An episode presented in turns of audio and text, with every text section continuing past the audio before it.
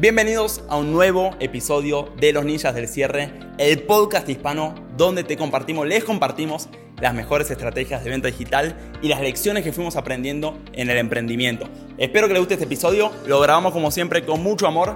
Si te gusta, suscríbete, compartilo y sin dar más vuelta, arranquemos, démosle play.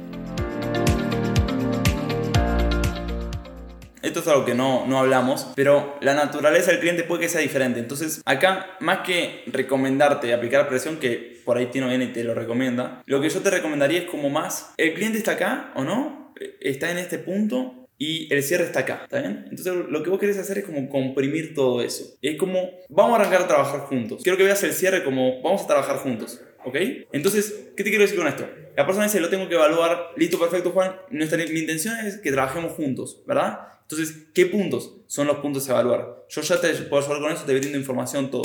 Suponte, no te digo que vas a cerrar ahí. Lo que te estoy mostrando es cómo puedo comprimir ese proceso, para que no quede como, como vos mostrar mucha disposición de que querés trabajar con ellos y a partir de esa disposición les empezás a resolver problemas y le empezás a comprimir el proceso. Entonces repito vuelta a eso, ese concepto. Como vos mostrar esa disposición de querer trabajar juntos. Entonces el man lo dice, lo quiero analizar Juan, súper. Escúchame, yo realmente quiero que arranquemos este proyecto. Coordinemos una reunión, así no lo dejamos para más adelante, donde vos ya hayas revisado y nos podamos volver a juntar, ¿o no? ¿Qué día te queda? Y ahí sí te dice, Juan, déjame pensar, o Mirko, déjame pensar, bla, bla, bla. Sí, no, no, no hay ningún problema. El objetivo acá es trabajar juntos, ¿o no? Realmente para acelerar y esto no queda para después. Sé que es un proyecto importante para ustedes. Entonces, para mí sería ideal coordinar. Yo voy a avanzar por mi parte ¿Está bien? Ustedes avanzan por la suya, nos juntamos y le damos. El mindset eh, o la mentalidad de vamos a, a, trabajar juntos, quiero trabajar junto con ustedes, ¿qué puedo hacer para que trabajemos juntos? ¿Qué puedo hacer para comprimir el proceso, para arrancar antes esto? Más que en pagame, te va a servir mucho más para acelerar todos los procesos en el medio, ¿está bien? Porque por ahí,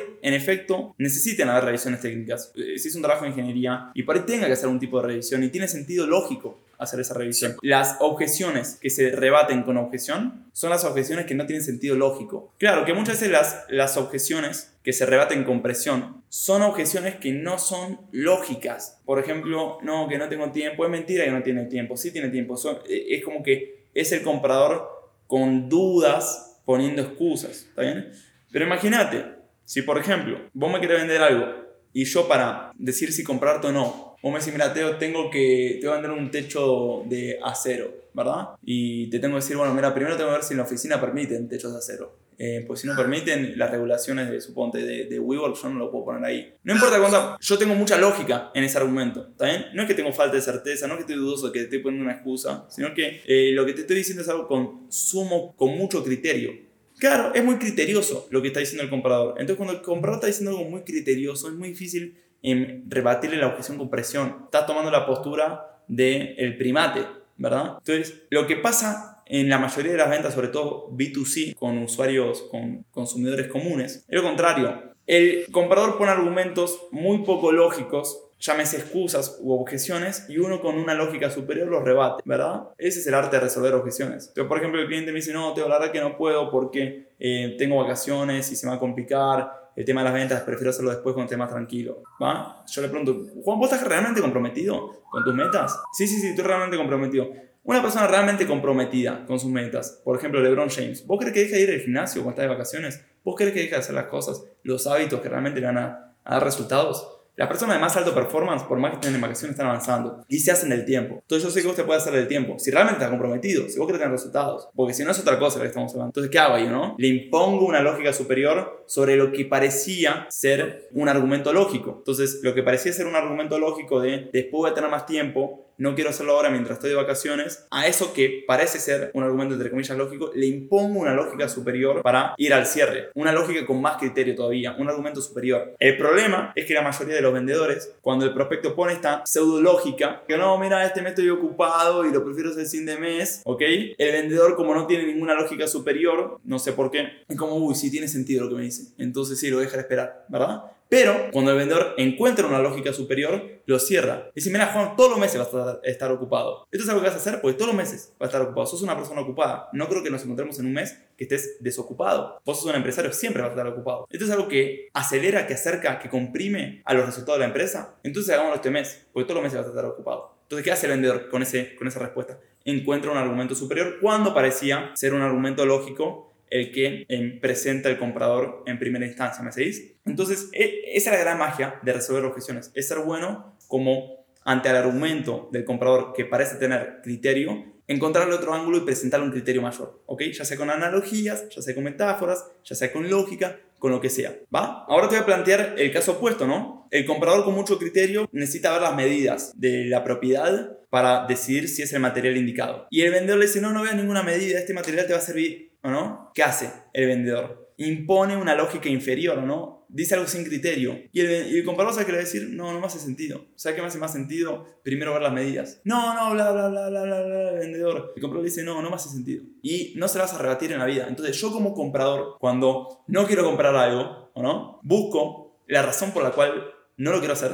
Y al vendedor siempre le pongo la misma objeción. Entonces, a mí me pasó con el equipo Gran Cardón que em, me estaban intentando vender unas licencias. Ajá. La licencia valía como 25 mil dólares. Y yo le dije, no, la verdad que no me hace sentido hacerlo. Me dice, ¿lo vas a comprar? No, no lo voy a comprar. Me dicen, ¿por qué no? Porque, mira, sinceramente, vos me está, el retorno que me prometen ustedes, creo que lo voy, voy a conseguir retornos mayores invirtiendo en publicidad, por ejemplo. Yo tengo ese dinero, lo puedo poner en publicidad, lo puedo poner acá, en publicidad, eh, siendo que voy a conseguir retorno mucho, mucho más rápido. Y él me intentaba convencer, me decía, no, pero esto y lo otro y aquello.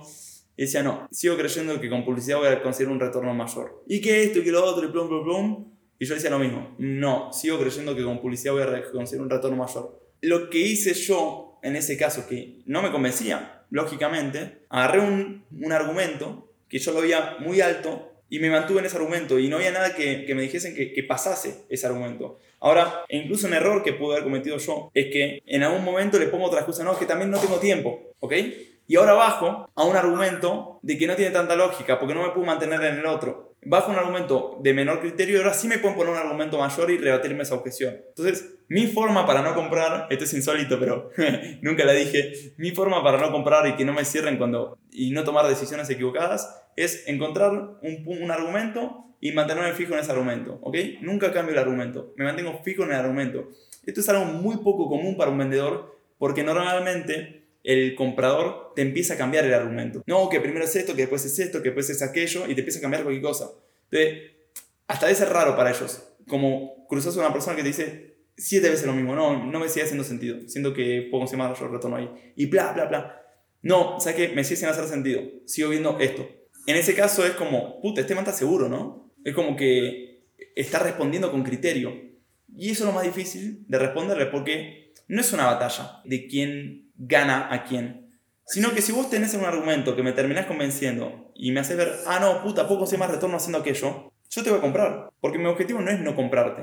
Mi objetivo es obtener un mayor retorno, por ejemplo, en este caso, para mi empresa. Y si me puedes mostrar un ángulo donde realmente mi mente pueda hacer un cálculo de esa proyección de que sí me vas a generar mayor retorno con tu producto y con la compra, te voy a comprar. Pero hasta que mi mente no lo descifre, te voy a decir lo mismo. Todo esto venía a que si te ponen algo, un argumento que realmente tiene criterio, no necesariamente, si vos, si tu respuesta tiene menos criterio, no lo vas a cerrar. Ahora, cuando vos empiezas a agarrar experiencia como closer, empiezas a ganar la gran habilidad de encontrar argumentos superiores a prácticamente cualquier objeción. No a todas, pero a prácticamente cualquiera. Por lo menos las objeciones que son de este tipo, excusas escondidas. Pero si realmente tiene más criterio, lo que dice la otra persona, vamos a pegarnos a ese criterio. No voy a responder cualquier boludez. Entonces le voy a decir, perfecto, Juan, de hecho me parece una gran idea. Hagamos esto para acelerar y poder trabajar juntos. Planteemos una reunión eh, acá el martes, ¿está? Donde fijemos eso, lo determinemos y podemos avanzar en los siguientes pasos. Entonces, va a ser otro, otro tipo de certeza, donde nosotros no, no vamos a presionar para que, para que no, no, no revise eso, en este caso, pero sí vamos a presionar para que aceleremos eso. Si esto realmente es algo que se tiene que hacer, hágalo rápido. Y, ahí sí poner un poco más de ímpetu y un poco más de imposición de tu parte. Listo, Juan, me parece perfecto. Entonces, hagámoslo el martes, así aceleramos, ¿va? Ahora sí dice, no, sabes que el martes me voy de vacaciones. Sí, ahora sí eso pasa a ser una objeción sin criterio. Y no importa, Juan, que te vas de vacaciones, lo podemos revisar igual, ¿entendés? Entonces, vamos a utilizar como esta mentalidad de, quiero trabajar con ustedes, aceleremos el proceso, hagamos lo que haga falta hacer para acelerar el proceso y empezar a trabajar juntos. Una forma de darte cuenta de que una objeción no es tan lógica es una objeción que se repite en diferentes industrias. Pero cuando una objeción se repite en diferentes industrias, no suele ser tan lógico, ¿no? Entonces, en este caso que te puedo compartir un ejemplo, ¿no? De real estate, que dicen lo mismo, ¿no? bueno, déjame ver más propiedades primero, ¿no? Es la primera propiedad que veo, quiero ver más propiedades o quiero ver más propiedades, lo mismo. Entonces le puedes decir, mira Juan, uno de los grandes problemas que tiene la mayoría de las personas es que intentando analizar tantas propiedades, no terminan invirtiendo en ninguna. Y así cometen el peor error de real estate, que es no comenzar a invertir. La pregunta no es tanto si esta es la mejor de todas las propiedades, pues por ahí hay una mejor, sino si es una propiedad que realmente te da retorno. Si es así, hagamos este trato y después de este trato vamos a hacer otros más. ¿no? Entonces, es lo mismo. Yo creo que, es algo muy parecido. Es una objeción que, que es rebatible. Yo creo que es una objeción que es rebatible. No es una objeción así como irrebatible. Porque ver más opciones, todo el mundo puede ver más opciones. ¿Ok? Entonces, por ejemplo, si a mí me dijesen eso, si yo conozco la columna y conozco el mercado y sé qué es lo que necesita, con toda mi autoridad le voy a decir, Juan, entiendo perfectamente, déjame decirte, yo esta columna la conozco perfectamente, ¿ok? Y conozco todos los proveedores de la industria. Lo que esta columna necesita es esto, esto, esto. Lo que te van a ofrecer los del resto es esto, esto y aquello. Entonces, vamos a hacer una cosa. Así aceleramos. Yo ya conozco todos los demás proveedores y conozco cuáles son sus propuestas. Y te van a proponer esto y aquello. Entonces, para acelerar el proceso, que es lo importante, porque lo que queremos hacer es tener esta propiedad terminada en tiempo, justamente para poder entregarla y empezar a generar ingresos. Y cuanto más aplace eso, más vamos a tardar y vamos a tardar más tiempo, más, vamos a perder más dinero buscando, intentando ahorrar 20 dólares en una columna que todos los ingresos que te van a generar los inquilinos una vez que empiecen. Entonces, fíjate cómo de la nada le impongo una lógica superior. Y vamos a perder más dinero perdiendo tiempo analizando esta columna que terminando esta hora en tiempo y empezando a recibir los ingresos de los inquilinos. Y ahí dice, puta, es verdad, ¿no? Pero como mucho en una columna como esta te puedes ahorrar como mucho un 10%, ¿no? O sea, de pasar de 15 mil dólares, como mucho te vas a ahorrar 2 mil dólares, como muchísimo. Igual yo conozco todos los proveedores y, ninguno tiene estos precios. Y los que te van a ofrecer menos precios va a tener estas falencias. Y por 2 mil dólares se te atrasa la propiedad y estás perdiendo todos los ingresos de los inquilinos posibles. Pero igual como te digo, no te preocupes por los 2 mil dólares porque nadie te va a ofrecer este precio. Y si encontrás un proveedor con un precio mejor, yo mismo te lo igualo, ¿ok?